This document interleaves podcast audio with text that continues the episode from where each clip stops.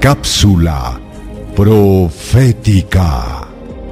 La profecía del capítulo 11 comienza con la descripción de los reyes persas y continúa con Alejandro el Grande. Enseguida, el esbozo profético cambia para Antíoco y Ptolomeo, generales de Alejandro quienes se convierten en protagonistas de la desintegración del imperio.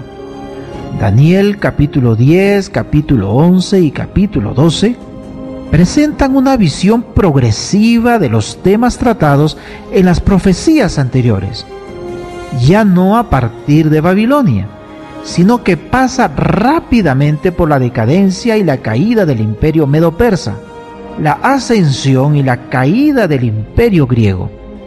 Seguidamente, focaliza su atención en Roma pagana y Roma papal representadas por las piernas y pies de la estatua del capítulo 2, por aquel animal terrible y espantoso de Daniel capítulo 7 y el cuerno pequeño de los capítulos 7 y 8 del mismo libro.